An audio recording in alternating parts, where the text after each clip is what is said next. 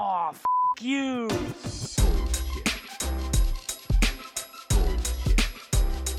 Bullshit, bullshit. Bullshit. Bullshit. Bullshit.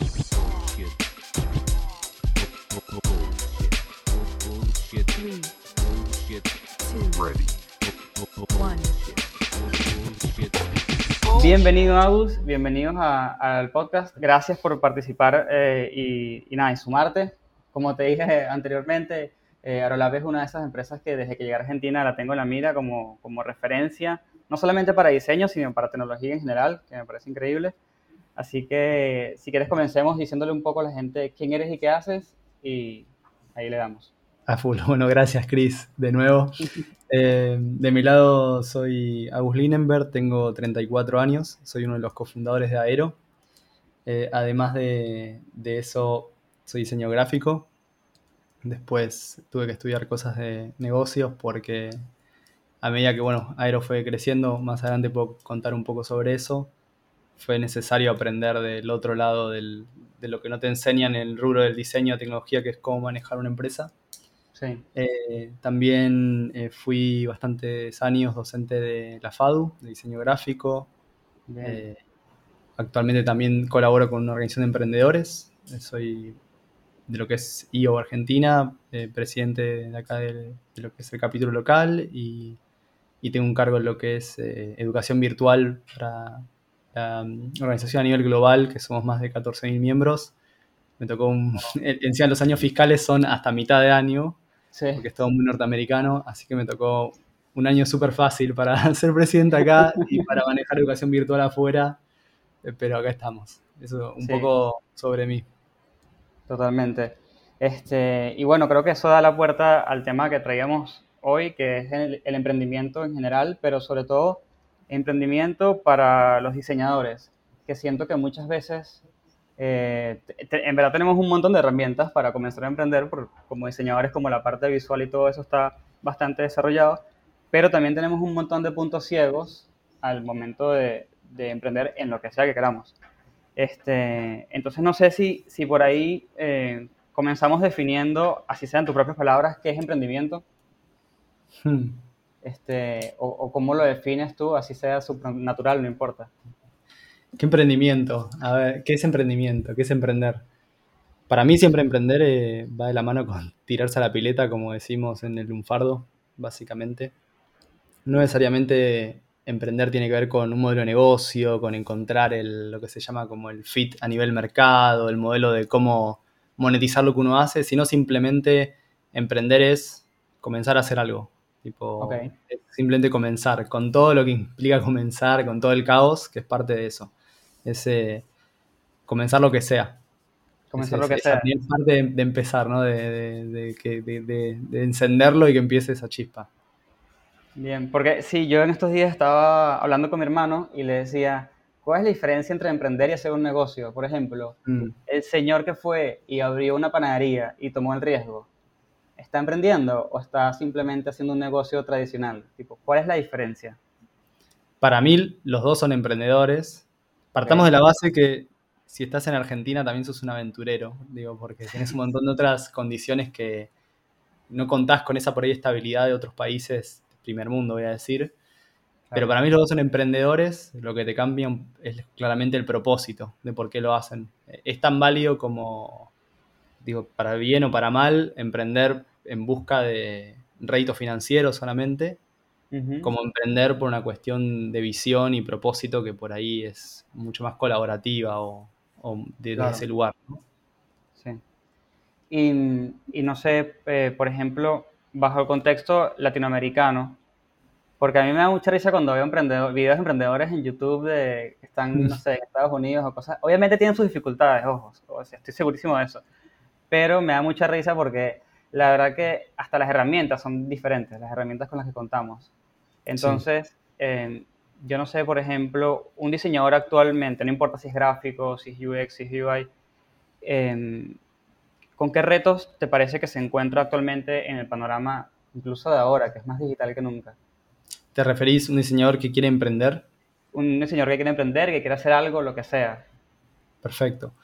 Bueno, primero como que hay algo que va más allá de, de ser diseñador, que para bien o para mal las condiciones para emprender son arriesgadas y usualmente es algo que va más hacia el sistema educativo o el sistema laboral en sí, que es un sistema que celebra que vos tengas que invertir una cantidad interesante de tiempo entre una buena base teórica práctica, que tengas que invertir un montón más de tiempo a nivel profesión para tener esa famosa seniority que tenés, y para cuando querés por ahí emprender y, y- y hacerlo por tu cuenta, hacer algo por tu cuenta, ya te comió el sistema, porque estás como atado a cierto ciclo que no, con el cual no puedes salir. Digámosle, tenés que vivir y pagar las cuentas. O Sí. tenés mucho más riesgo, Sí, porque tenés sí. una familia, porque tenés otros costos, porque digo, estás en otro momento de tu vida. Entonces ya de por sí es un sistema complejo, seas diseñador o, o- o cualquier cosa. Lo que tiene diseño per se es que es algo tanto positivo como negativo. Es una de las carreras que, a mi entender, no te forma para nada para emprender. Te forma mucho desde un plano conceptual, te forma mucho desde una, mirada crítica, desde poder resolver problemas, desde poder aportar desde un lado de comunicación y todos esos distintos elementos, pero no te explica nada de cómo monetizar y, ni siqui- y menos que menos digo cómo armar tipo y construir algo. Sí. Muchas veces tenés diseñadores que por ahí terminan em- emprendiendo sin querer emprender y de repente crean, no sé, conozco un amigo que él arma unos templates espectaculares que los Ujú. vende en una de estas plataformas donde le pagan por cada licencia de compra. Ok. Y él al principio empezó como, como un juego, como un experimento, intentando ver si podía hacer templates súper, tan increíbles. Y hoy en día es una, una fuente de ingresos para él económica. Y no planeó hacer eso, ¿no? Hay otros que hacen assets, otros que empiezan a hacer freelos y trabajar de manera independiente hasta que eso se empieza a convertir en un negocio principal. Digo, pero muchas veces como que el diseñador peca de caer en eso, por suerte, este, Sí. sin saber, así que imagínate si la educación nos prepararía para sa- sabiendo, ¿no? Tipo, Sí, la educación formal, voy a caer en eso, ¿no? Para tampoco ser Claro. tan, tan malo con todos.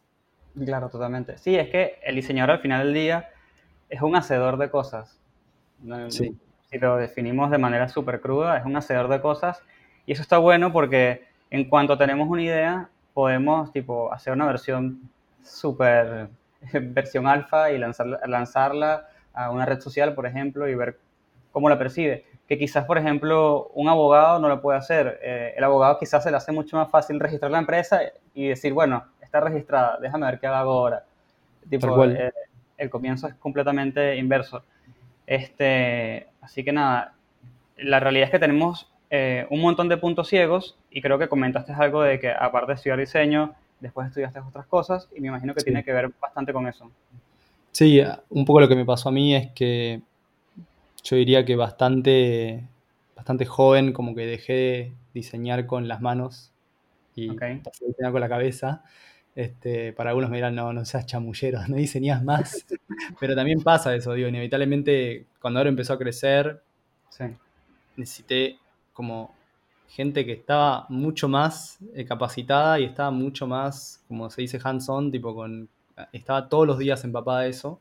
Ujú. Se me- a mí me era mucho más fácil dedicarme por ahí más a la parte de, de- de liderazgo, de dirección, más allá que Ok. liderazgo es una palabra gigante, que después podemos hablar, pero llegó un momento que empecé a ser como cuello de botella, porque que estuvo Mm. también bueno no, no hacer eso antes, porque creo que si uno conocería todo lo que tiene que conocer antes de poder emprender o, o empezar a pensar en, en eso, eh, estaría todo el tiempo preocupándose. ¿no? Sí. Eh, Muchas veces eh, lo importante es empezar, como dicen. Sí. Así que ese lugar, eh, a mí lo que me sucedió fue, una, tuve un excelente mentor. eh, en ese momento se había sumado el, el papá de, de mi ex socio Ale a la empresa y él venía como por ahí a trabajar en, en, en corpo multinacional y venía con todo un, un bagaje eh, de, de conocer ese mundo que Sí. yo lo desconocía completamente por haber hecho siempre la mía. Claro. Y después me, me picó ese, ese bicho de querer saber más. Justamente un- otro diseñador, eh, que es Mati Botbol, que mm, él es uno de los... Bueno, él vendió Taringa, él es, eh, era Mm, uno de los ok. fo- founders de Taringa. Una vez comiendo con él, que era cliente nuestro hasta ese entonces, ahora es un gran amigo, me dijo que era diseñador gráfico, yo me quedé tipo, wow, no tenía ni idea que era diseñador gráfico, y me dijo a mí, me cambió la vida, tipo, hacer, eh, me hice sumarme a IO, que es esta comunidad que yo comentaba al principio que soy parte, esta organización va, Sí. y hacer este, este curso de dirección de empresas. Y así fue que hice primero un curso de dirección de empresas de seis meses, muy como alto nivel en, Ok. en el IAE, donde ves un poco de todo, ves un poco de, de teoría desde el lado de recursos humanos, de operaciones, desde ventas, desde marketing, desde cadenas de procesos. Este, tenés cosas que ni aplican por ahí a, a nuestra profesión, como es sindicatos, digo, porque Claro. no hay un sindicato formal para lo que es tecnología. Y después de eso, como que me picó el bicho y quise seguir. Eh, hice un curso intensivo de finanzas en la Escuela de Negocios de Londres y me anoté para mm, participar de un máster de emprendedurismo, justamente, este, Ah, e- en lo que es MIT, eh, que duró tres años. Y hasta ahí llegué y tengo ganas de seguir, pero bueno, la pandemia me, me, me prohibió como seguir Claro. estudiando. Hacer un par de cosas más este año, pero no, no pude. Así que me fui totalmente para el otro lado, para el, todo lo que no me gustaba, por lo cual no decidí estudiar otra cosa, que digo, matemáticas siempre le escapé y terminé estudiando finanzas. Pues dije, bueno, voy a empezar por lo que más, más me disgusta, pues me toca amigar con esto, no, no me queda otra. Sí. ¿Y te parece que las personas que quieran emprender tienen que estudiar todo ese tipo de cosas o es tipo No. cada quien con su método? No, cada quien con su método, 100%. Yo creo que hubiera sido súper negativo para, para Aerolab y para, para cualquier emprendimiento, pasa, no puedo hablar por otra cosa, no sea mi experiencia, Claro. que haya aprendido todo eso antes. Me hubiera puesto un montón de frenos, me hubiera puesto un montón de miedo, me hubiera frenado un montón de decisiones que justamente emprender tiene que ver con eso. Uno es inconsciente, está diseñado para ser inconsciente y es como tomás decisiones que por ahí en otro momento no las tomarías. Y uno como emprendedor, a mí puntualmente me pasa como CEO de Aero que es el karma de todos los CEOs, que uno tiene que tomar decisiones con la menor cantidad, o sea, con la mayor cantidad de información que tenés, pero al fin y al cabo Sí. no tenés el 100% de garantizado que va a suceder. Por ejemplo, en el año 2020, con todo lo del COVID, obviamente había un montón de especulaciones a nivel mercado de lo que podía suceder. Y somos una empresa que tiene costos fijos, somos una empresa que necesita como contratar, somos una empresa que tiene negocio, tenemos todos los famosos picos y valles que tienen las agencias, donde de repente llega mucho trabajo y de repente el trabajo baja. Entonces tenés un montón de variables que impactaban, sumado a que no sabíamos qué pasaba con el COVID más de lo que sucedía en el mercado.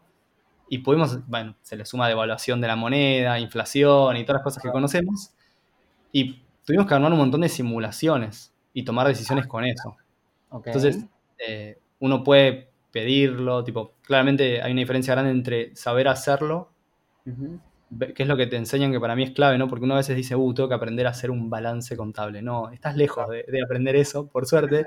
Sí está bueno que sepas qué conceptos están ahí, que sepas qué preguntar, qué mirar, que lo sepas entender y que se- sepas qué pedir, porque obviamente vas a tener gente trabajando con vos que va a saber infinitamente más. Entonces, por ejemplo, Flor que trabaja con nosotros, que es analista financiera, eh, uno sabe qué pedirle de qué manera. Hicimos un montón de simulaciones y dijimos, bueno, creo que este es el peor escenario, creo que este es el mejor escenario, preparémonos, como dicen, para lo peor y esperemos lo mejor.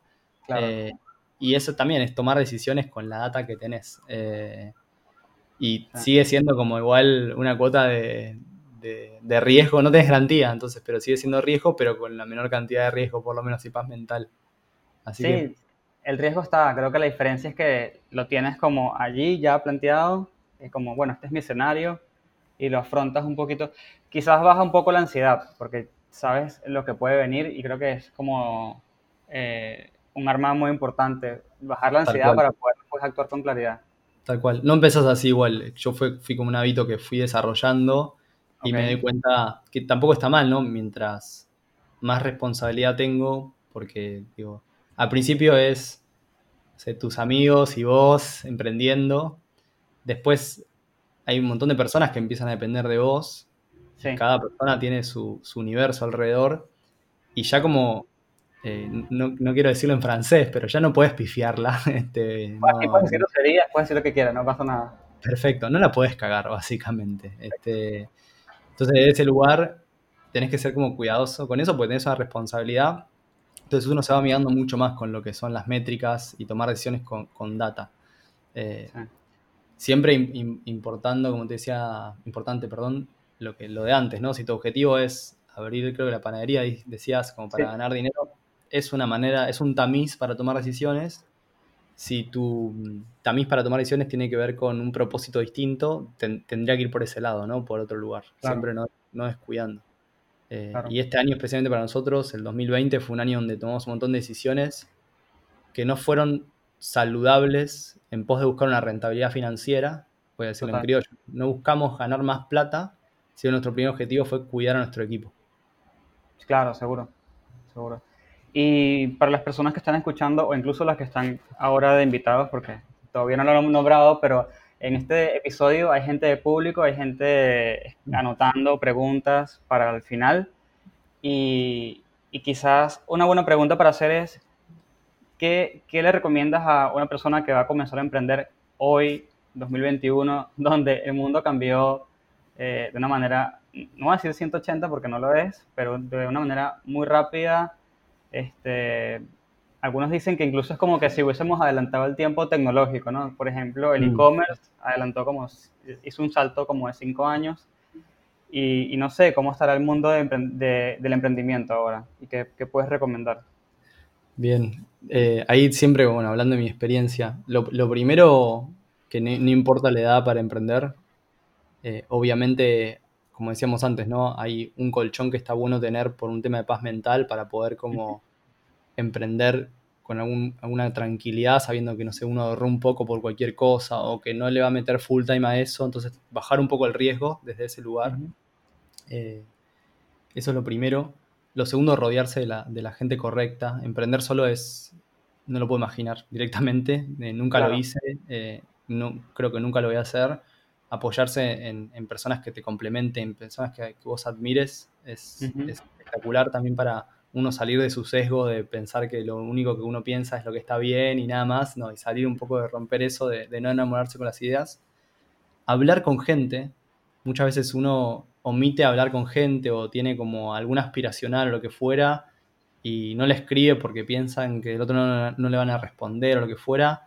Eh, la verdad es que yo me, me llevé muchas sorpresas alrededor de, de- de mi vida laboral donde le escribí a gente que pensé que nunca me iba a responder por Twitter, por LinkedIn o buscando el mail, estoqueándolos, lo que fuera. Sí. Y, y la gente te responde y está más, mucho Sí. más permeable a, a sumarse a tener una call con vos y contarte o intercambiar unos mails.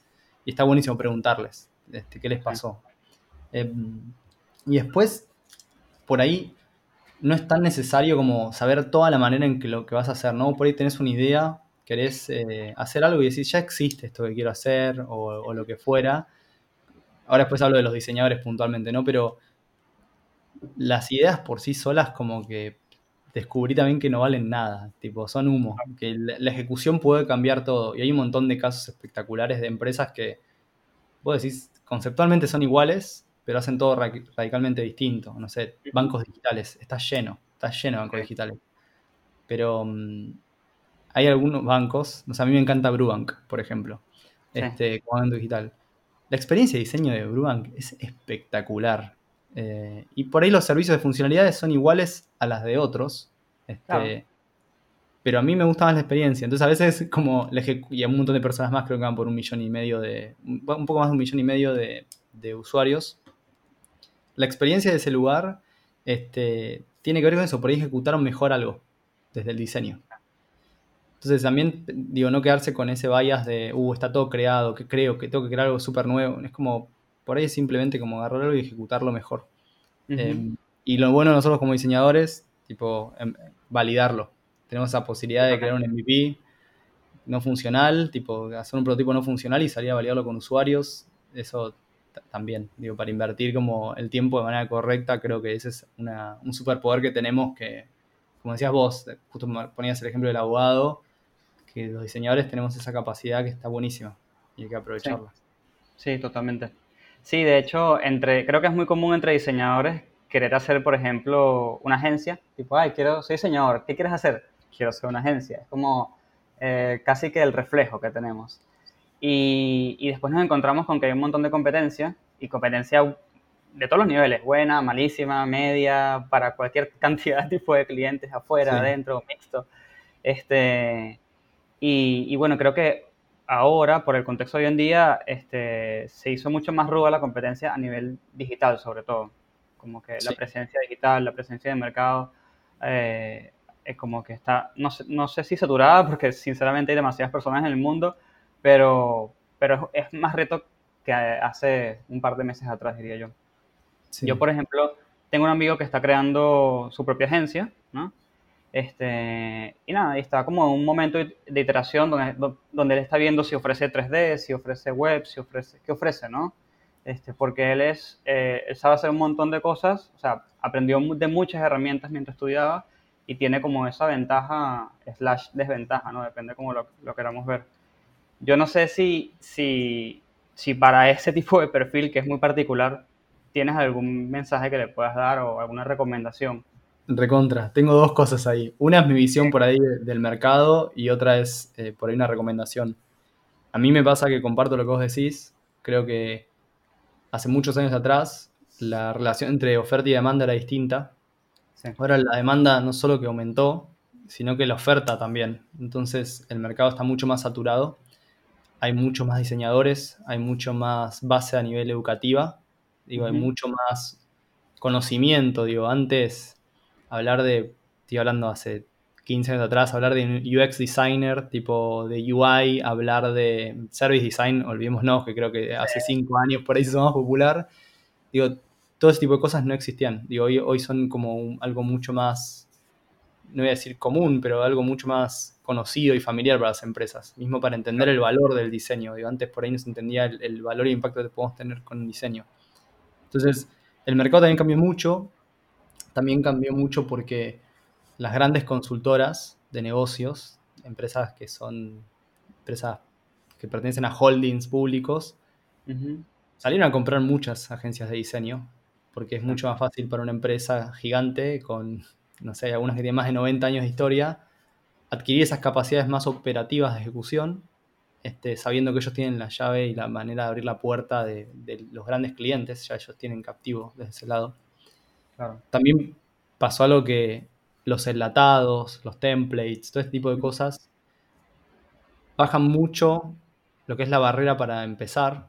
Por ejemplo, un emprendimiento. eh, vamos a ir a un caso que vos decías, el, el retail, ¿no? Los e-commerce. Vos podés ir, obviamente, por contratar una mega agencia a hacer algo súper a medida, levantar Claro. inversión, hacer algo de cero, o puedes comprar un template y modificarlo. Estoy siendo muy genérico, ¿no? Sí, Eh, obvio. o podés elegir una de estas tantas plataformas que existen online y pagar una suscripción. Todas con pros y cons, ¿no? Vas con lo online y tenés comisión por venta, tenés este, comisión por, la, por el medio, medio de pago que elegís. Comisión si usás a alguien que te ayude con todo de fulfillment y shipping. O sea, y por ahí empezás dando mucho más dinero en la mesa, pero podés empezar más rápido. Entonces también hay muchos de estos enlatados que cada vez como mejoran también mucho su calidad y empiezan a poner al diseñador en otro lugar distinto. eh, que para mí también es una oportunidad eso, ¿no? El diseñador deja de ser un mero ejecutor para pasar a ser más un consultor, para ser alguien que te acompañe más en ese proceso, para ser más un experto que puede dar eso, que el template no lo puede dar, tipo que la consultora lo ve desde otro lugar donde no es tan personalizado y no tan boutique. Digo, el mercado cambió mucho hacia, hacia ese lugar. Entonces, primero, en cuanto a lo que vos me decís, sí, yo creo que es algo que sucedió, tipo, y está sucediendo, y, y es pensar qué es lo que nunca va a cambiar. Eh, que era una frase muy buena que tenía eh, uno de los cofundadores de Zapos, esta tienda online que vendía zapatos, que se vendió a Amazon, que tenía una cultura espectacular, que él siempre hacía esta pregunta, ¿no? ¿Qué es lo que nunca va a cambiar? Y decía, tipo, el que vendía zapatos online decía, la gente antes iba y se compraba el zapato en la zapatería, se lo probaba, se lo ilustraba, digo, estoy yendo como súper atrás. Después. Fue a las tiendas y era algo mucho más laxo. Después pasó online. ¿Qué es lo que no cambió? La gente siempre va a necesitar calzado en los pies, Claro. porque es algo humano que necesitamos para movernos. Entonces, ¿qué es lo que no va a cambiar en diseño? Es una pregunta que es muy buena para hacerse, que es, para mí va un poco por ese lado, esa capacidad que tenemos para acompañar. Y después está lo que me decías vos de tu, tu amigo hoy en día se está posicionando como con un eh, espectro de servicios muy amplio, eh, Ujú. lo cual puede estar bien o puede estar mal. Digo, muchas veces se busca esa cosa multifacética de poder cubrir un montón de cosas. Digo, es algo común que los clientes muchas veces no quieren lidiar con cinco proveedores distintos o cinco personas distintas quieren centralizar todo. Entonces puede pasar de que él sea el que no solamente lo centraliza, él puede sacar la ejecución, hacer la ejecución, o sea, él puede decidir hasta qué punto va, porque digo, ofrecer todo ese espectro no significa que él ejecute todo ese espectro, espectro también, porque por ahí el cliente busca eso. O también puede focalizarte y ser súper nicho y específico de algo muy puntual. Eso va a estar más abierto a lo que él está buscando. También, a digo, qué es lo que quiere hacer. Que pasa un poco más por qué ganas tiene y las ganas de qué. Lo, lo que sí doy fe, en mi base de mi experiencia, de que sea lo que decías que hagas, todo el tiempo puedes pivotear y modificar. Todo el tiempo puedes estar como cambiando para dónde querés timonear y decir, quiero llevarlo para allá, para allá. Eso sí, una vez que elegís para un lado, empezás cada vez a ir más para ese lugar.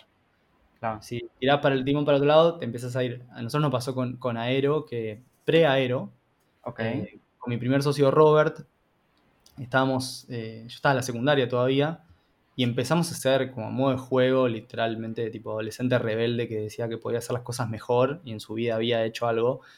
Era como, ah, yo puedo hacer mejor eso. Y empezamos a, a como jugar a trabajar, porque teníamos, no sé, 17 años, tipo, estábamos recién a- arrancando. Y por ahí hasta los 22, 23, 24, estuvimos como haciendo eso.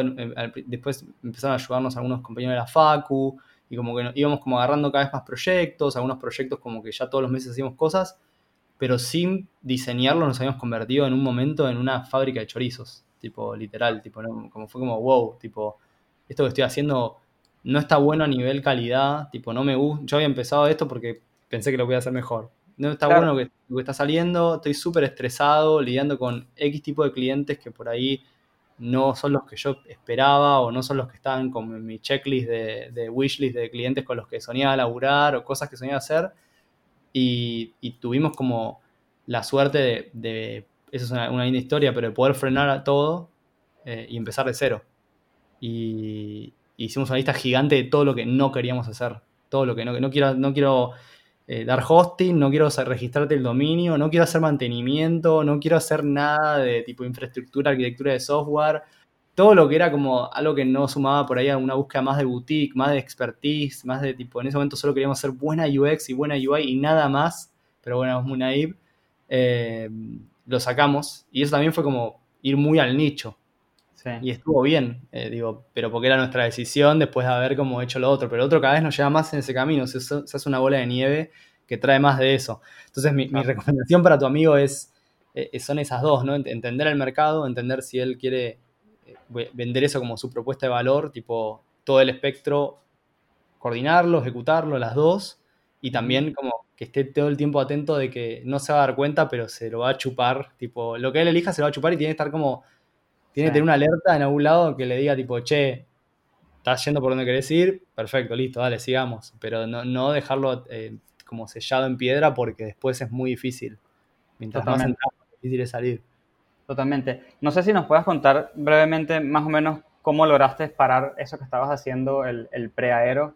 ¿Cómo fue ese momento de, de- de decir, wow, paramos todo, mandamos todo, chau, nos vemos y comenzamos de nuevo? ¿Cómo- Perfecto. Bueno, el primer eh, indicador de peligro fue que eh, tenía 23 años, 24 con, con, con Robert en ese momento y estábamos estresadísimos. Tipo, estábamos, eh, tipo, me latía el ojo, estaba con un súper sobrepeso, o sea, estaba todo mal, tipo, no estaba disfrutando nada, estaba trabajando un montón por, por día, tipo, una locura.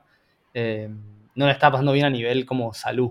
Eh, y por suerte, digo, también eso, no estás todo el tiempo en- estresado o enfrentado a situaciones que tampoco están, están buenas de, de- de- del tipo de trabajo que haces y lo que empieza a generar eso. Teníamos la suerte de haber tenido un cliente que había sido uno de los primeros empleados de Globant.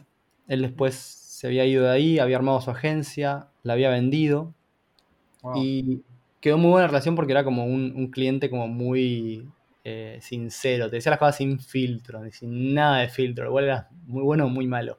Claro, Y, y me acuerdo que Yuge, le dicen, se llama Eugenio.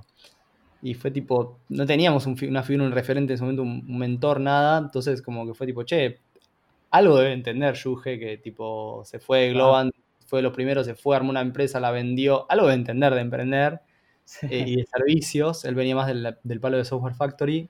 Y le escribimos para juntarnos. Y mm, si bien la charla no fue tan simple como esto, nos dijo, ah, eso es muy fácil, lo que tienen que hacer es echar a sus clientes. Y fue tipo, pero... y, y nos contó esto, ¿no? Que mientras más van a seguir acá, más va a llegar de eso, tipo, y va a ser mucho más tarde para cambiarlo. Claro. Y hicimos un poco eso, o sea, armamos un plan de transición para cada uno de los clientes que teníamos. En muchos ayudamos como a hacer un handoff y cerrar todo.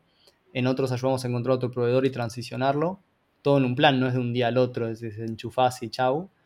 Claro. Y lo hicimos al cabo, creo que fue dos meses, tres meses. Y ahí sí, cuando frenamos a cero, ahí sí nos tomamos un tiempo largo para, como te decía, armar la lista. Literalmente hicimos esa lista de qué es lo que no queríamos hacer, qué es lo que queríamos hacer, pensar el nombre de Aero, pensar la marca. Digo, todo, esa, todo eso nos tomamos todo el tiempo del mundo para, para hacerlo como queríamos. Un poco Sí. como eh, seguros de decir, tipo, che, algo hacíamos bien antes, no nos gustaba lo que estaba saliendo porque se fue desvirtuando, pero sabemos que podemos lidiar con eso, Claro. pero lo podemos enfocar para el lugar correcto. ¿Podemos? Sí, creo que sí, dale, hagámoslo. Eh, así que fue un poco, un- digo, súper acotada la historia, viene, viene por ahí. Sí, súper resumida. No, pero está interesante porque creo que una de las cosas que yo encuentro más en común con los emprendedores es que cuando, cuando fallan, no lo ven como una falla, lo ven como que, ah, ok, listo, redirección, este, recalculando, y, y es como un aprendizaje y, y siempre sacan el mejor lado de eso.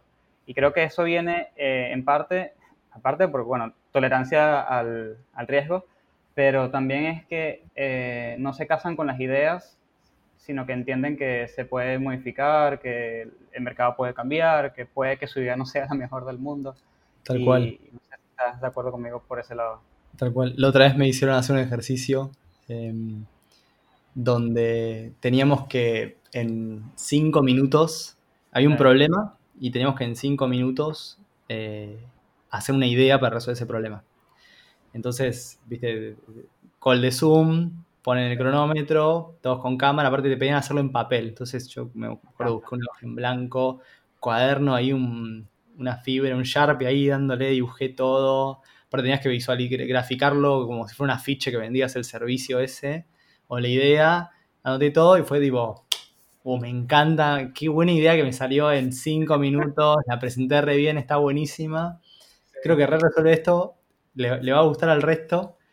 Y vamos a la puesta en común y el facilitador dice, buenísimo, eh, ahora agarren el papel y rómpanlo en tantos pedazos que no se entienda qué hicieron. Y fue, pero, pará, eh, déjame primero te cuente la idea. No, no, rómpanlo. ¿Qué tipo? ¿Qué? O sea, no, no entendés, vos te- me quedé como, ¿qué está pasando? Lo, rom- lo rompí y fue tipo, bueno, eh, esa sensación que tienen ahora, como medio frustración, cosas, es como, es lo que tiene y con lo que les va a pasar 100 veces cuando armen ideas. Claro. Porque es, es, es muy loco lo que te pasa como ser humano, ¿no? Uno dice, ah, listo, tengo esta idea, resuelve, estoy seguro, me convenzo de que puedo, pero en realidad te tenés que aprender a desenamorar de, de las ideas. Este, Sí. es, y y es, es muy humano enamorarse de las ideas. Es muy humano enamorarse. Si querés Sí, que nos sí. un poco. Sí. Sí, no, que mi versión de este botón está perfecta. Este, aprovecho para comentar a la gente que está de público, si tienen alguna pregunta, levanten la manito y yo los desmuteo, así vamos metiendo preguntas de a poco. Y mientras, este, si no tienen nada, yo voy continuando igual. Ah, mira, sí hay. A ver, desmuteo a Juan. Ahí va. ¿Cómo va, Agus? Porque, Juan, No, quizá un poco la pregunta también en tu experiencia de, de aero, ¿cómo es esto de, de escalar como, como emprendimiento, como empresa y a qué velocidad? O sea, yo conozco aero, he estado a veces, alguna vez en, ahí en la oficina, y esto de tener que crecer empleados, Hmm. eh, en una época creo que les ha pasado, cada año, año y medio se han tenido que mudar de Sí. oficina. Y, y esto también de, de ir cambiando el tipo de cliente, de- un poco vinculado a lo que venías diciendo, de elegir los clientes, ¿no? De pasar de la startup a meterse con más corporativos. Quizá cómo es eso de, de escalar o prepararse para escalar y cómo, cómo lo vivieron ustedes desde Aero. a full. Em, dijiste oficinas y, se me cae una lágrima por dentro. Este, A ver, desde nuestro lado, como que está teñido por dos cosas. El primero, por el caos. Eh, como que hay toda una parte de emprender, de cuando em- empieza, es como que empieza a acelerar y vos no te das cuenta que está acelerando, o cuando te empiezas a dar cuenta es demasiado tarde y decís, uy, estoy yendo tipo en un auto muy rápido y puedo venir una curva con una pared en cualquier momento. Entonces al principio es como medio ese frenesí que a mí particularmente me encantaba y me daba pánico al mismo tiempo, porque es como, che, esto está buenísimo, pues te tiene como súper enganchado, pero es peligroso. A nosotros nos sirvió mucho empezar a como ser conscientes de lo que estaba pasando. Eh, así como al principio cuando empezamos a ver, fuimos conscientes de que queríamos trabajar solamente con startups que tengan atrás algún acelerador, incubadora, y no queríamos trabajar más con por ahí eh, clientes que tenían inversión personal o que tenían por ahí una inversión de Friends and Family o ángeles. Queríamos como alguien que valide su modelo de negocios. Fue como una decisión consciente. Che, queremos solo esto.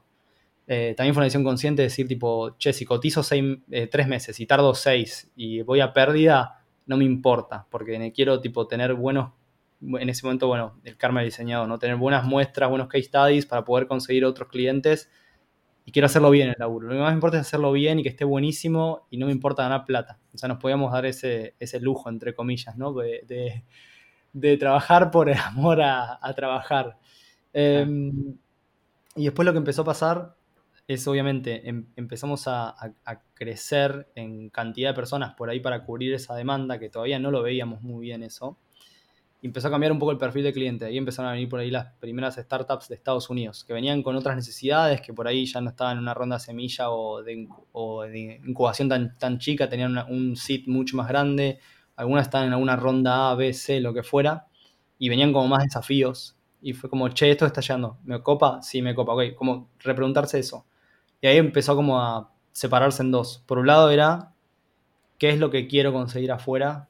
¿Qué es lo que está viniendo? ¿Me gusta? ¿No? ¿Lo reacomodo? Etcétera. Y por otro lado están como el tema de los procesos. Pero no solamente proceso de ejecución, porque por ahí en diseño uno siempre cae en como, ¿cómo haces para manejar la calidad? Tipo, y que no se desvirtúe a medida que creces y no se rompa. ¿Cómo haces con los procesos para lidiar con los clientes? Para que cuando viene una venta, para facturar, como empiezan a pasarte cosas que te das cuenta que son recurrentes y yo soy un obsesivo compulsivo de los procesos, me encantan. Este, creo que ahí descubrí que me encantaban. Me encanta automatizar cosas que evitan el error humano, básicamente, o que permiten que la transferencia de conocimiento sea más fácil. Y empezamos muy desde temprano, por suerte, a armar procesos para todo. Que ojo, armar procesos no significa tipo los pongo en piedra y no los cuestiono nunca más, sino tipo armo un proceso. Si no está funcionando, se rompe, lo modificamos. Y eso le hizo muy bien a, a, Aero, tipo empezar a tener procesos, empezar a medir cosas, puedo hablar de medir aparte porque medir es algo que fue, nos sirvió, pero es espectacular cuando empecé a meterle métricas a, a una empresa. Claro. Pero eso ayudó muchísimo a la hora de, de, poder escalar y crecer y acompañar ese crecimiento, porque lo que pasa mucho en servicios, en la Software Factory es muy común, eh, no quiero como tampoco generalizar a Software Factory, pero la Software Factory tiene un modelo donde busca volumen, eh, muchas caen por ahí en staff augmentation, de como, es como que te dan a su equipo como parte de tu equipo, eh, y modelos que buscan mucho volumen a un margen muy bajo. Y escalan con eso, escalan con volumen. Más negocio, más volumen, margen pequeño. Entonces necesitan como generar mucho. Nosotros siempre nos planteamos que era crecer y siempre como le pusimos algunas guías a crecer. Siempre dijimos tipo, che, yo quiero ser boutique. Tipo, yo quiero ser más premium quiero tipo vender menos pero mantener un buen margen. Entonces siempre como también nosotros diseñamos cómo crecer, para que no se entienda crecer por una cuestión de cantidad y también pueda tener que ver con la calidad. De, de, hecho fue como nuestro gran lema del 2020, más allá del COVID, era calidad, era nuestro como, siempre dijimos un tema que como que engloba el año, para que todas las iniciativas estén alrededor de eso.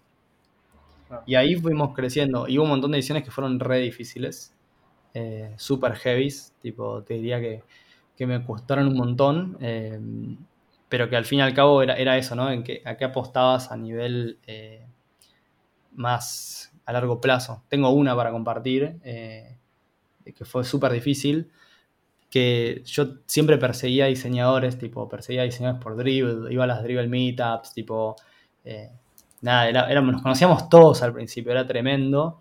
Y hay gente que la ha perseguido años, no sé, tipo a Sofa Andrade, por ejemplo, la ha perseguido un montón de años para que suma Aero.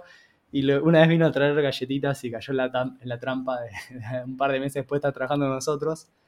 Pero la verdad es que lo que, lo que fue pasando es que uno no es- tan inconsciente, no sabe eso, que a medida que, mm, y no tomen todo esto con, con, con pinzas, estoy generalizando para, para el ejemplo, uno empezaba casi como a, a negociar el sueldo con cada uno. Recién éramos muy poquitos, éramos creo que 15 personas. Entonces uno iba, iba negociando el sueldo con cada uno. Y la verdad, si no hablamos de seniority, no hablamos de experiencia y no hablamos de nada, simplemente, che, te vengo persiguiendo en Dribble hace un montón, me encanta tu portfolio que haces, me caíste bien, tenés tatuajes, sos recopado, o sea, lo que fuera, y arreglabas un sueldo. Y llegó un momento que escalamos, escalamos, escalamos y éramos, no sé, vamos a decir 30-ish personas. Y ese modelo no, es, no es sano, porque algo que le pasa a muchas empresas es la clásica, che, te quiero pedir un aumento.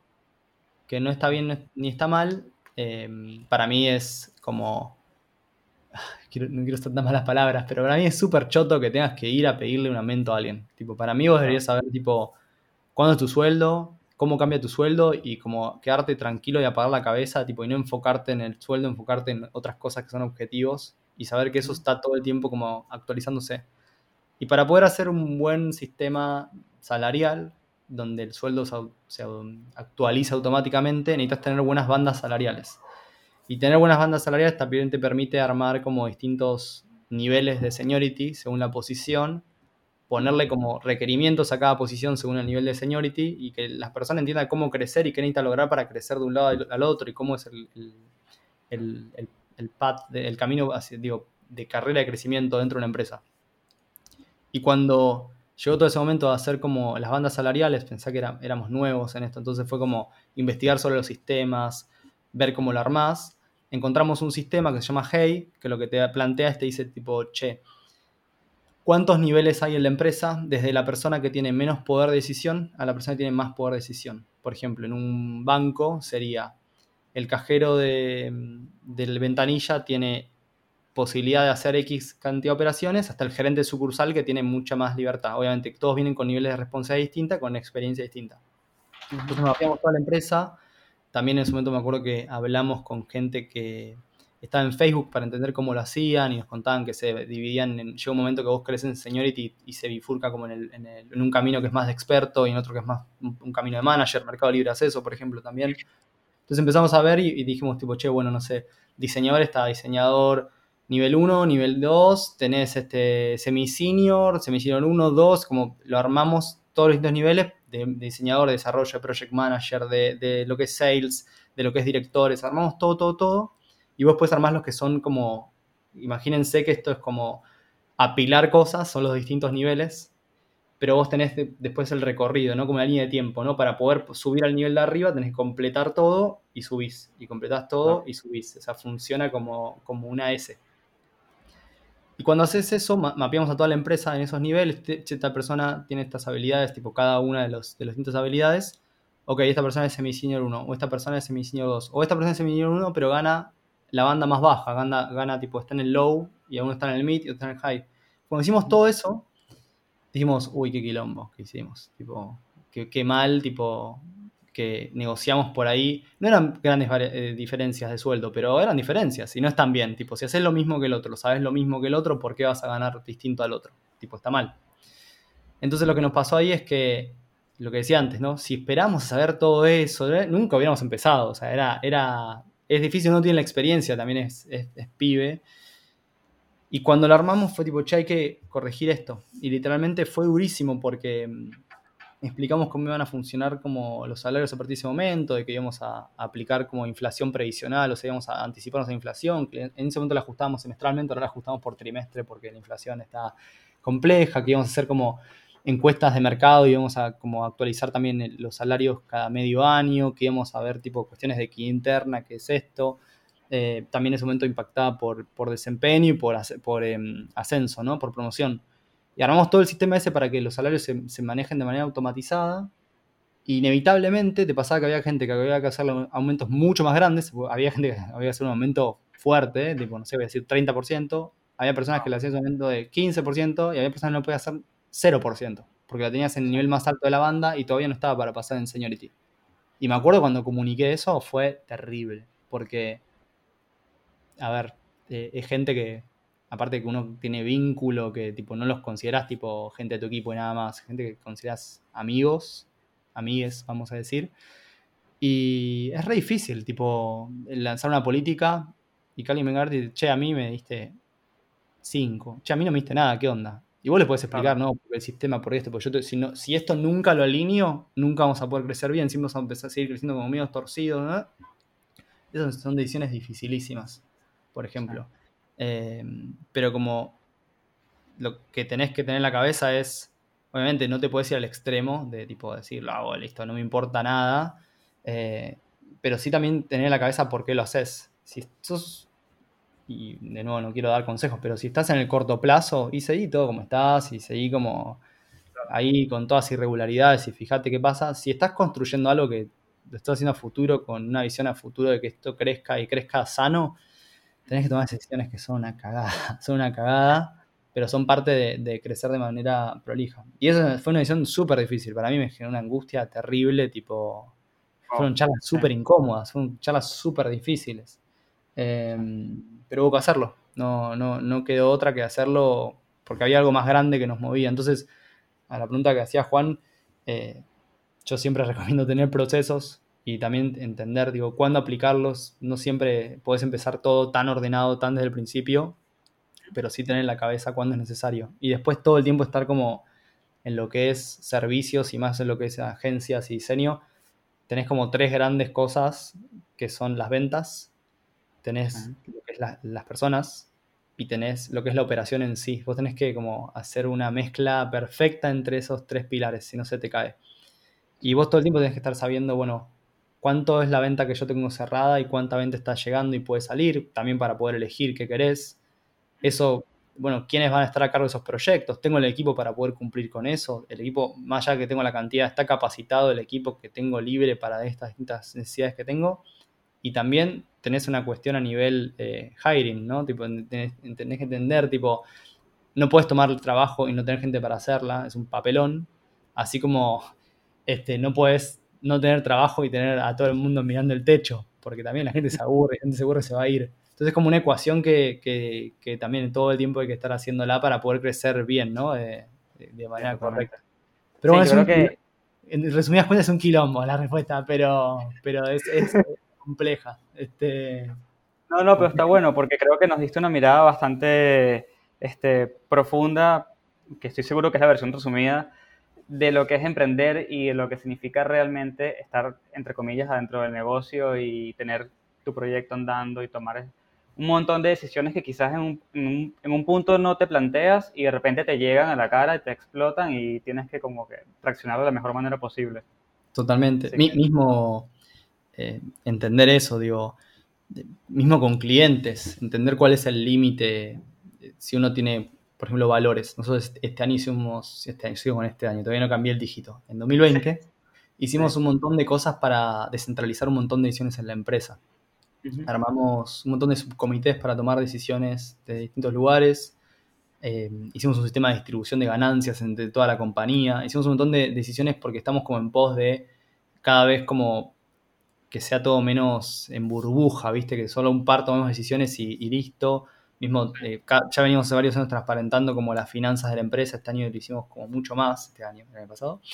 Y para eso también hicimos como revimos los valores y el propósito para que no sean eso, frases lindas tiradas por ahí, sino que realmente cuando vos tomas una decisión lo pases por un tamiz de entender si estoy cumpliendo con eso. Y, y yo siempre lo explico de la misma manera porque me parece un ejemplo súper fácil y fue con el COVID. Nuestro valor es las personas primero ni cerramos la oficina el día que anunciaron que había cerrado. La cerramos creo que dos semanas antes de que eso suceda, porque priorizamos eso. Si tu valor, me olvido la necesidad de, negocio porque es totalmente distinto, pero tu negocio, tu valor es facturar y ganar la mayor cantidad de plata posible y solamente no cierres la oficina, tipo, veas hasta qué pase y no sé, y la gente será lo último y se empieza a enfermar y no sé qué. Entonces también como dentro de crecer es súper importante entender, digo, cuáles son tus límites desde ese lugar también. Y, y eso también implica que de repente a veces, eh, y somos humanos, y en servicio se da mucho eso, algunos clientes tienen actitudes que vos podés decir hasta dónde las tolerás y hasta dónde no, hasta dónde las cortás y hasta dónde las modificás. Entonces es como una cadena, un montón de cosas que, que se unen, digo, que no necesariamente es como solamente escalar a nivel métricas, eh, tiene que también como escalar a nivel cultura, a nivel como valores, a nivel visión. Sí, son un montón como de pilares que hay que ir llevando. Eh, yo no sé si Dani o Aldo o, o Nata que tienen alguna pregunta. Si, si van a la plataforma y le dan a la manito, yo los desmuteo. Vamos a, a darle un... A ver, Nata, te desmuteo. Ahí va. Hola. Em, estuve escuchando em, y estabas contando respecto a, a lo que es aero, o sea, las decisiones que tuvieron que tomar ahora en Aerolab con respecto a, a, eh, qué sé yo, sueldos y demás, em, desde el lado estratégico de lo que es la financiero, digamos. Pero cuando Ujú. iniciaste, cuando eran pocos, ¿cómo o Sí. qué planes estratégicos eh, tuvieron que tomar a la hora de, de- de administrarse financieramente? Porque eh, yo he sido parte de, de pequeñas, eh, pequeños emprendimientos, de startups, que al principio, o sea, se enfocan muchísimo en el propósito y en dar valor y se olvidan en la parte financiera y caen en eso de que genial, estamos dando valor a los clientes, estamos ofreciendo nuestros servicios, los clientes están contentos, pero el, el personal, la gente que trabaja, eh, que trabaja eh, in- inclusive la misma cantidad de horas que la, que la misma persona que emprende, porque es un apasionado el emprendedor. Pero el tema es que piensa que por ahí se tiene que cumplir las mismas horas de trabajo o, el ma- o- o que el personal tiene la misma pasión y sin embargo, eh, porque el emprendedor es casi trabaja ad honorem y los- el personal no. Sí. Eh, ¿Cuáles eran las medidas que tomaste al principio como para eh, que todos estén cuidados financieramente, tanto la empresa como el personal? Perfecto. De lo que vos decías, para, para no mezclar, por si no fui claro, estas decisiones salariales fueron en año 3 de Aerolab. O sea, hoy Aerolab tiene ya 8 años y monedas. Digo, también para poner como en, en- contraste eso, que estamos en un momento muy distinto. Digo, de hecho, como decía recién, en 2020 lo que hicimos fue como priorizar siempre a las personas, ¿no? No importaba si teníamos que quemar reservas de la empresa eh, y dimos como, distribuimos ganancias entre toda la compañía, eh, seguimos como con todos los aumentos que había que hacer, hicimos ajustes de inflación por trimestre, hicimos un montón de cosas para que eso nunca se detenga, porque nos parecía como en un año tan difícil es necesario como seguir con eso tal cual venía. Y mm, de lo que me preguntás, creo que siempre fuimos como un poco paranoicos. Este, y nos encanta este libro que se llama Solo los paranoicos sobreviven, que está creado por, está escrito por uno de los este, cofundadores de Intel, que habla mucho de esto, ¿no? De estar preparado para esas cosas, para por las que no te preparás. Eh, como emprendedores es algo muy sano. Siempre apostamos a tener muchas reservas en la empresa. La verdad es que podíamos tranquilamente vivir de un sueldo y no necesitamos como hacer retiro de ganancias. Entonces también siempre como que, para bien o para mal, porque digo, muchas veces me han criticado tipo, eh, che, eh, no está bueno que, que tengas tantas reservas, pues por ahí como genera ciertos sesgos de, de la compañía a nivel negocio. Pero amén de eso no dimos mucha pelota. Y siempre tuvimos como esa reserva que era una paz mental, saber que la teníamos ahí si necesitamos como quemarlo, lo que se llama el famoso runway, ¿no? Si dejo de vender, ¿cuántos meses me banco de costos cubiertos? Eh, Claro. Para no llegar a decisiones como pueden llegar otras empresas de de repente desvincular gente porque no tenés este, básicamente ventas y no tenés runway para cubrir. Y mm, con eso la verdad es que dos cosas. Una, eh, estratégicamente al principio no hubo más nada que lo que te decía, fuimos recontra hippies, eh, porque ya habíamos pasado por la otra parte de, ser estratégicos a nivel financiero y era como que le habíamos vendido el alma al diablo y, éramos una fábrica de hacer chorizos y no nos gustó por cómo veíamos. Entonces fue como, fue listo, full hippie fue la segunda vez, con algo de reservas para bancar como algunos meses de alquiler, algunos salarios y no fue mucho más que eso.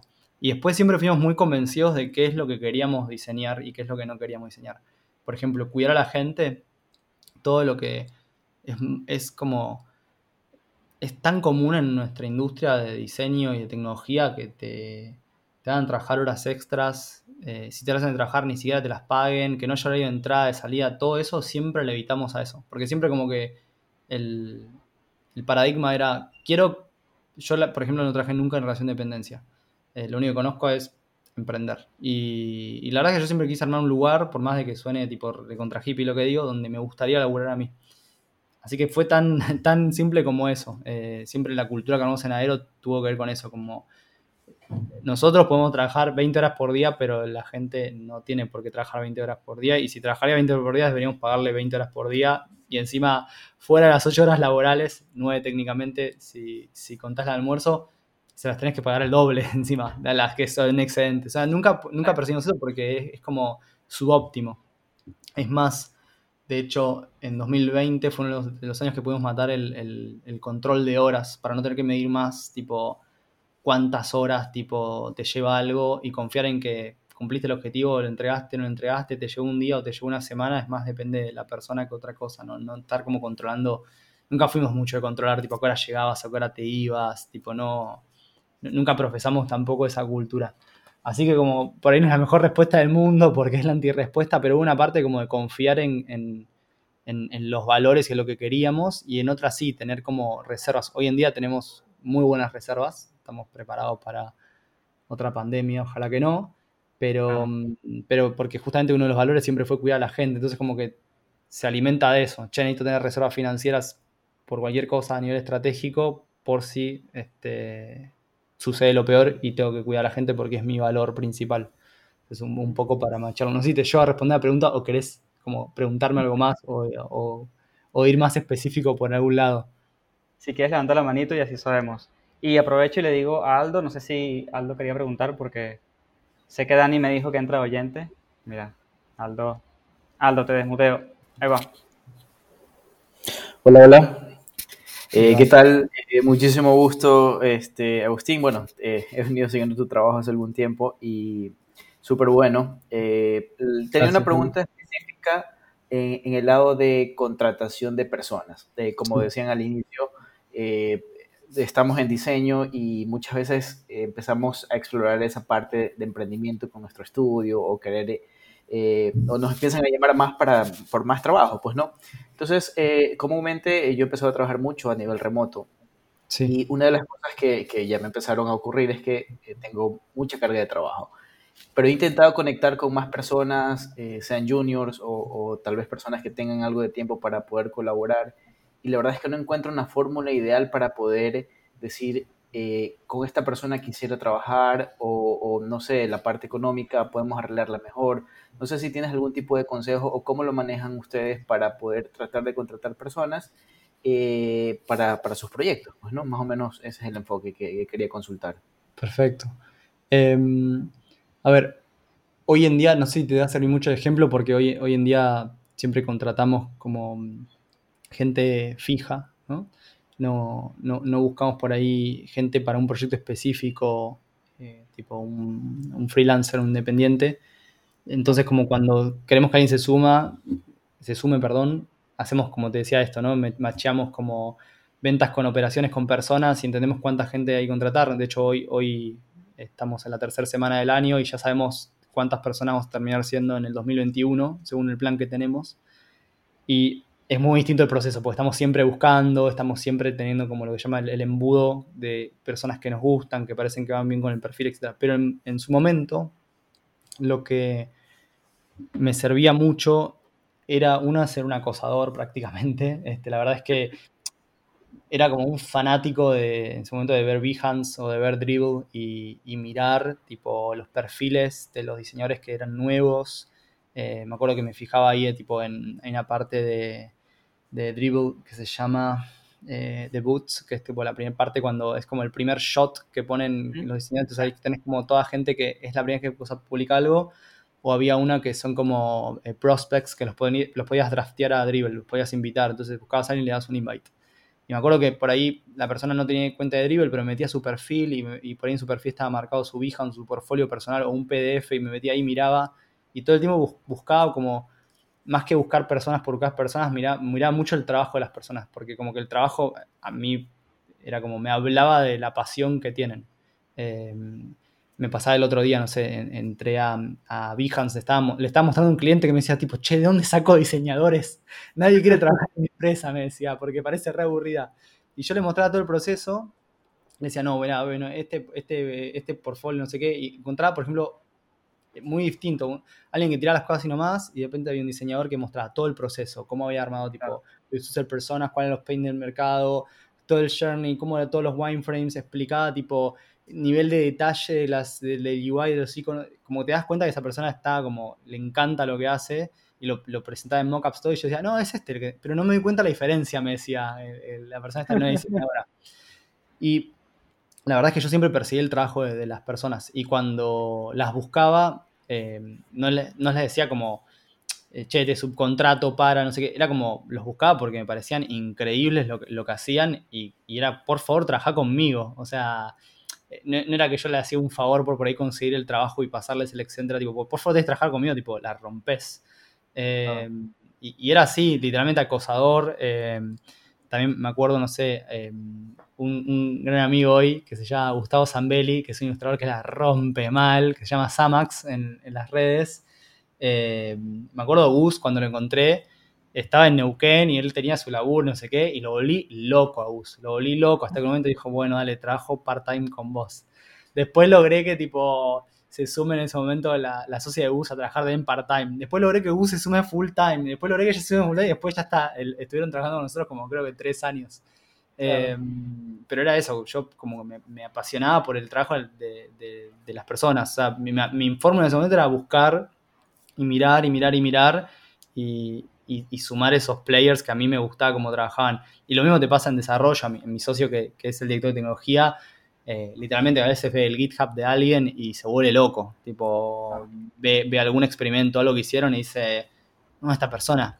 Y también hay mucho de eso. Si te manda un recruiter, tipo el mail, hola, sí, vimos tu perfil, qué interesante que sos, versus a que te lo mande, tipo, vos, que sos el que está ahí metido, tipo, y, y- y que genuinamente te interesa y te importa, cambia totalmente. O sea, eh, comunicás otra cosa. Entonces, si me preguntás dónde sacar esas personas que, que hagan fit con vos, uf, hoy no sabría dónde decirte, tipo, cuál es el lugar, porque como decíamos antes, está como por ahí mucho más, eh, la oferta está mucho más fuerte en todos los lugares. Pero sí te recomiendo eso, por ahí buscar gente que digas, tipo, che, qué copado que sería trabajar con, no darle trabajo a, este, sino trabajar con esta persona. Eh, y para mí es lo mejor que puedes hacer. Y mismo hoy te permite, todo lo remote te permite por ahí eso, de agarrar un proyecto que por ahí vos te llegó porque vos tenés ese cliente que te lo conseguiste, que obviamente la parte de venta es un quilombo y es un mundo aparte, y buscar a alguien y decir, tipo, che, hagámoslo juntos. Tipo, hagámoslo hasta 50 y 50, tipo, ya fue y trabajar con esa persona. Y probar la dinámica. Y si no funciona con el siguiente cliente, probarlo con otra persona. Y así ir encontrando tipo esa red de... Por eso yo en principio también terminé trabajando por ahí con amigos de la Facu, gente que me caía bien, tipo, o admiraba por lo que hacían. A mí me sirvió esa fórmula, que es la fórmula de negocios, pero e- es, más eso, de- depende, siempre puedes como encontrar gente a la cual le vas a tercerizar por menos plata y buscar la rentabilidad y no sé qué, Claro. a mí como diseñador me, va- me, me mueve otra cosa, me mueve encontrar esa gente que digo, uff, no sé, Gus, tipo, nunca voy a entender cómo ilustra ese chabón, tipo, es impresionante, qué, qué, qué, qué admiración. Sí. Agus, tenemos una última pregunta, no sé si tienes, ¿tienes tiempo. Ah, obvio, sí, a full. Sí, bien, una última pregunta y ahí te voy a desmutear, Dani. Ahí va. Hola, ¿cómo están? ¿Cómo va? Em, bien, bueno, un poco creo que respondiste a la pregunta que tenía, pero, pero es como más enfocada a la parte del negocio, porque hasta ahora, eh, bueno, comentás que como venías de diseñador y después fuiste apre- aprendiendo y teniendo nuevos recursos, ahora como, como dueño de empresa, no como diseñador, como dueño de empresa, si tuvieras que armar un equipo para trabajar, sabiendo lo que sabes hoy, que en realidad eh, la empresa necesita mucho más que diseñadores, o sea que en general no van a estar esos recursos en Dribble o Behance, van a estar en otro lado, aquellos que sepan de finanzas, eh, riesgo, procesos, todo eso que armás y que armaste un poco como lo contaste vos eh, sobre la marcha, diciéndolo un poco así. Eh, hoy con la experiencia, ¿cómo armarías ese equipo si tuvieses que darle este consejo a otra, a otra persona, a otro diseñador, que, y, le, y tuvieses que hablarle solo de esta parte, de la parte empresarial, o sea, la parte que, que él está fuera de su zona de confort. O sea, mira, mi experiencia me dice pueden ser procesos. Vas a necesitar a alguien que sepa procesos, porque hasta ahora no, lo, no, no es algo que, no sé, que se enseña en FADU. ¿Me explico? Esa es mi Sí, hay un par de cosas que, que obviamente tendría más cuidado, sería, me anticiparía mucho más. Por ejemplo, eh, nosotros fuimos bastante igual buenos en sumar en recursos humanos bastante rápido en la empresa, cuando todavía estamos en estadio bastante inicial, pero te diría hasta que buscaría a alguien casi del principio que, que nos ayude con, con- con esa parte. Buscaría sin lugar a dudas eh, un project manager, tipo mucho más del principio, tipo nos ayude con la parte de los proyectos y los procesos. Y claramente alguien que nos ayude con la parte financiera y comercial, como esa figura desde cuidar a las personas y estar siempre, y tu único objetivo es cuidar a las personas, de cuidar los procesos y cuidar como los vínculos a nivel equipo y a nivel cliente. Y esa persona que es comercial, que está cuidando no solamente la venta, sino también está cuidando las, las finanzas, los números, lo sumaría al principio. Lo que te pasa es que también al principio no tenés como por ahí, bueno, depende, digo, si buscaste inversión, lo que fuera, tenés e- esa capacidad de, de in- de invertir. Eh, tenés que elegir, por ahí puedes tener a la persona de recursos humanos, pero no puedes tener al project manager y al comercial, o puedes tener al project manager y no nosotros, o sea, depende mucho. Pero sí el mayor consejo que te doy, y que se lo doy a cualquier persona, y que nos pasó, fue, fue, fue muy loco, porque nos pasó hace eh, un par de años éramos, bueno, nosotros empezamos siendo dos socios, después fuimos cuatro socios, ahora somos dos socios de nuevo, pero siempre fuimos amigos y somos súper amigos hoy, tipo los cuatro, pese a que no estamos los cuatro de, tipo, atrás de Rolab como dueños. Y nos pasa que hacemos este ejercicio de pensar por qué nos habíamos asociado entre nosotros. Y encontramos el factor común de que uno admiraba al otro, el otro admiraba al otro, entre todos nos admir- Yo veía a mis otros tres socios y yo como, como personas y como profesionales los admiro a los tres, tipo gente que también me vuela la cabeza, digo, fa, tipo, cómo, qué lindo trabajar con un ser humano así. Eh, y la verdad es que como ese es mi mayor consejo. Vi un montón de emprendimientos fallar por asociarse, porque el otro sea como bueno en algo o complete esto que vos no haces. No haces. Yo creo que va un un poco más allá. Siempre por algo, en mi caso específico, busqué amigos como socios. Busqué primero amigos y después busqué socios. Eh, y tiene que haber ese componente de admiración y donde algo complete, digo. Y, y puede ser eso. No sé, mi socio ahora, Robert, por ejemplo, es súper, él estudia administración de empresas, pero es desarrollador, es súper desarrollador, estoy seguro que, que él no es humano, estoy seguro que es extraterrestre y que un día se va a ir en la nave, estoy segurísimo de eso. Este, y es una persona mucho más calculadora, mucho más racional, tipo mucho más orientada a números y complementa toda una parte que, que a mí no es que me, me cuesta, pero hay una parte que no me gusta tanto, que la tengo que hacer porque no me queda otra, pero no digo que ah, me encanta hacer esto. Y es un muy buen complemento, pero no deja de ser un amigo. Entonces también esa parte es, es clave, porque cuando empiezas a crecer se empiezan a romper las cosas. Y si no estás alineado ahí como humano, uff, es un quilombo. Y te lo cuento yo que eh, piensa que, digo, fuimos dos, tres, cuatro, tuvimos nuestras montañas rusas de, de emociones con los chicos. Este, entonces mi mayor consejo, digo, desde también del modelo de negocios es no buscar solamente socios que te den o personas que contrates que te den eso que vos no tenés, sino también buscar gente con la que puedas trabajar porque es muy difícil emprender solo, muy difícil, es, es un esfuerzo terrible. Yo, yo hoy no podría volver a emprender solo, pero ni loco, ni loco. Por la fuerza de energía que necesitas, tipo, ni loco. es un esfuerzo. Bueno, este, ya para ir cerrando el episodio, bueno, primero te agradezco un montón todo el tiempo que nos dedicaste No, y también a los, a los que están acá de público, que también es- llevan presente toda la hora completa. Tenía un montón de tiempo, sí, grabar un episodio tan largo, así que estoy muy feliz.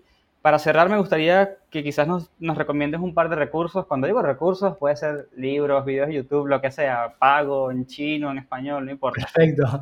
Este, desde ese lado, un par de cosas. Eh, a ver, Chris, Chris Dude, no sé si lo conocen, tipo, que es este diseñador que habla mucho de negocios, tipo, también es como ídolo. Me, me gusta mucho Mike Monteiro, que es un diseñador que tiene un libro que se llama Design is a Job, tipo que habla justamente del lado del, de- del negocio diseño y también lo habla del lado de las agencias. Tiene otro libro que se llama Fuck You Pay Me, este, tiene una charla de eso que habla también de la importancia de la parte económica atrás de- del diseño, no solamente la parte de trabajo. Como les decía, el libro del, del cofundador de Intel, eh, tipo, solo los paranoicos sobreviven, only the paranoid survive, tipo, está muy bueno también en cuanto a entender cómo cambia el mercado y las tendencias, digo, para poder tomar decisiones en cuanto a eso. Y después, a ver, un libro que me encanta, que por ahí es más eh, relacionado al diseño en sí, me encanta eh, Design for Emotion de Aaron Walter, que habla de... Aaron Walter era el ex líder de MailChimp, ahora creo que está como director de diseño en InVision. Eh, él como que habla de toda la cuota de, no solamente diseñar basado en una tendencia o basado en qué está lindo de moda ahora, sino diseñar buscando crear esa emoción o exaltando esa sensación cuando usas un, un producto digital o cuando diseñas meramente. Y después hay infinitos libros de negocios. Eh, es muy interesante Get a Grip, por ejemplo, que te habla tipo también de la historia como de un emprendedor y cómo aplica procesos en, en el trabajo para como mantener cosas de ese lado. Y después de Remote, eh, hay cosas muy interesantes de la gente de Basecamp, que antes eran 37 Signals, que era una agencia, y después hicieron empezaron a hacer estos productos. Y de GitLab, que son como los fucking amos del remote. Eh, hay un curso gratis de hecho ahora en, en, en, Coursera de GitLab, creo que dura 11 horas. El curso lo da el Head of Remote de GitLab, creo que son 3.000 personas, wow. si manejaron siempre remote desde el inicio. Súper interesante, justo para ahora, eh, ese curso gratis de claro. 11 horas para ver cómo se pueden manejar las cosas de manera remota. Y después, nada, seguir gente que les guste. Este, no sé, el, el founder de AG Smart, por ejemplo, también tiene cosas súper interesantes, como desde proceso de design thinking y workshops. Eh, seguir gente que les guste y escribirle de manera random por LinkedIn, Twitter, mail. Eh, como siempre fue mi mayor fuente de aprendizaje, hablar con gente extraña. Totalmente, totalmente te apoyo en eso. Bueno, no sé si quieres dejar eh, eh, tu Instagram o alguna red para que la gente te moleste y te haga más Red, me pueden seguir en arroba Agustín Linenberg en Instagram eh, y si no me pueden buscar como Limpa en Twitter o en LinkedIn como Agustín Linenberg o me pueden escribir por donde quieran agustin.co este, así claro. que encantado de ayudar. Hagamos el ejercicio como, como hacíamos antes, díganle voy de parte del podcast de Chris de UXBS Sí. Así medimos quién llegó hasta el final en una hora, una hora y doce. Un montón. Sí, un montón. Así, un montón. Bueno, ahora sí que eh, gracias por grabar con, conmigo, gracias a todos por estar acá y hacer un montón de preguntas que estaban muy, muy buenas y la verdad que no los hubiese podido sacar yo. Así que nada, como siempre, a todos nos vemos en la próxima. Dale, gracias, Chris. Un abrazo. Bullshit, bullshit. Bullshit. Bullshit. Bullshit. One, Bullshit. two, three. Bullshit. The experience has ended. Ended. ended.